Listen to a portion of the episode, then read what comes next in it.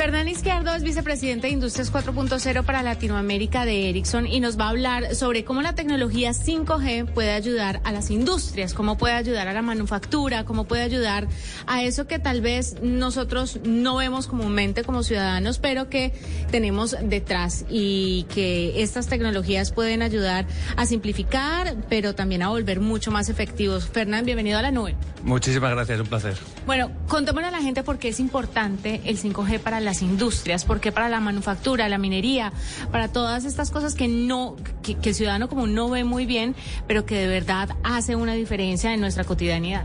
Claro que sí. Bueno, el 5G eh, habilita la cuarta revolución industrial, la industria 4.0. Y esta industria 4.0 consiste en automatizar, hacer más eficiente y optimizar todos los procesos industriales en diferentes industrias. Y el 5G habilita esta industria 4.0 porque nos permite hacer cosas que antes no podíamos. Es decir, nos permite gestionar un robot de forma remota, gestionar una máquina de minería de forma remota, etcétera. Por tanto, pues es un paso adelante en esta nueva eh, transformación digital de las empresas. Hablemos de casos concretos y prácticos. ¿Qué se está haciendo hoy y qué se puede hacer, por ejemplo, en Colombia con la implementación de tecnologías 5G en un caso de minería, por ejemplo, para que la gente lo entienda un poco mejor?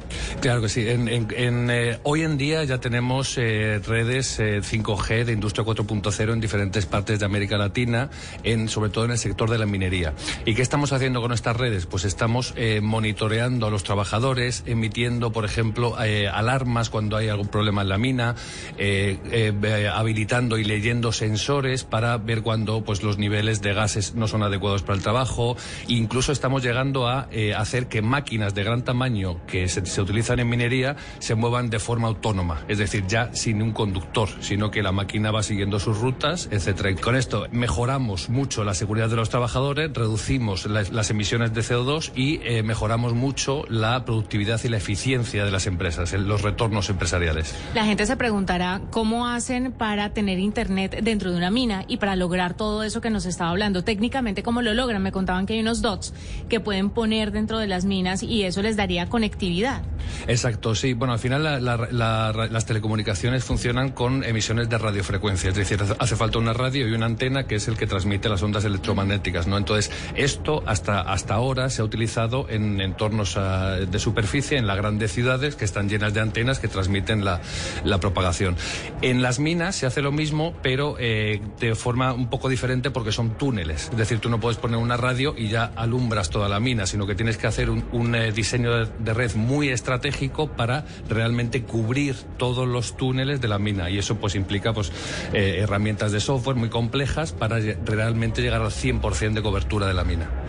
Hablemos un poquito de ciudades inteligentes. ¿Cómo esto puede ayudar a potenciar las ciudades inteligentes? ¿Cómo puede hacer más efectiva la vida de un ciudadano común eh, dentro de su territorio? ¿Cómo pueden conectarlos? Colombia tiene una topografía difícil y desplegar eh, estas redes de comunicación y de conectividad ha sido un reto para el gobierno. ¿Cómo esto puede lograrse con la tecnología que tiene Ericsson, por ejemplo?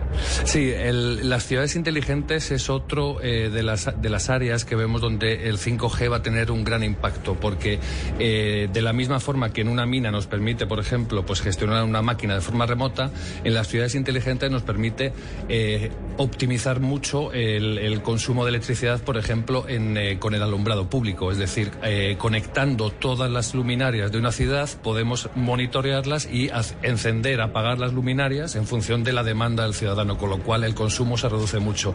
Igualmente, con sistemas de gestión de tráfico inteligente, es decir, cuando tú monitoreas en tiempo real todos los eh, semáforos de una ciudad y vas abriendo o cerrando, pues mejoras mucho el, tráfico de la propia ciudad.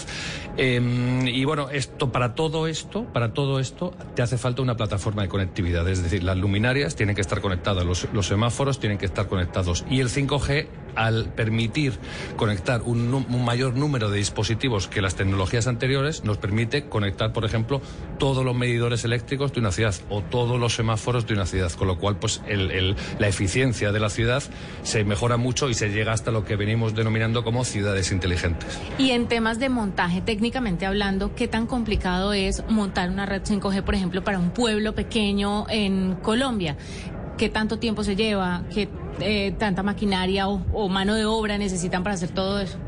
Bueno, a ver, nosotros en Ericsson llevamos instalando radiobases eh, pues 30 o 40 años. Es decir, el mecanismo es el mismo, eh, que es pues poner una torre y poner radios y antenas que eh, propaguen eh, la señal. Con el 5G es exactamente lo mismo, no hay ninguna diferencia. Entonces nosotros en Ericsson pues vamos a seguir haciendo con el, con el 5G lo que venimos haciendo en los últimos años, porque la mecánica es la misma, no hay variación, no hay que hacer nada diferente. Las antenas, las torres y las radios son las mismas, hay que instalarlas, ¿no? Fernán, muchas gracias por estar con nosotros en la nube. gracias.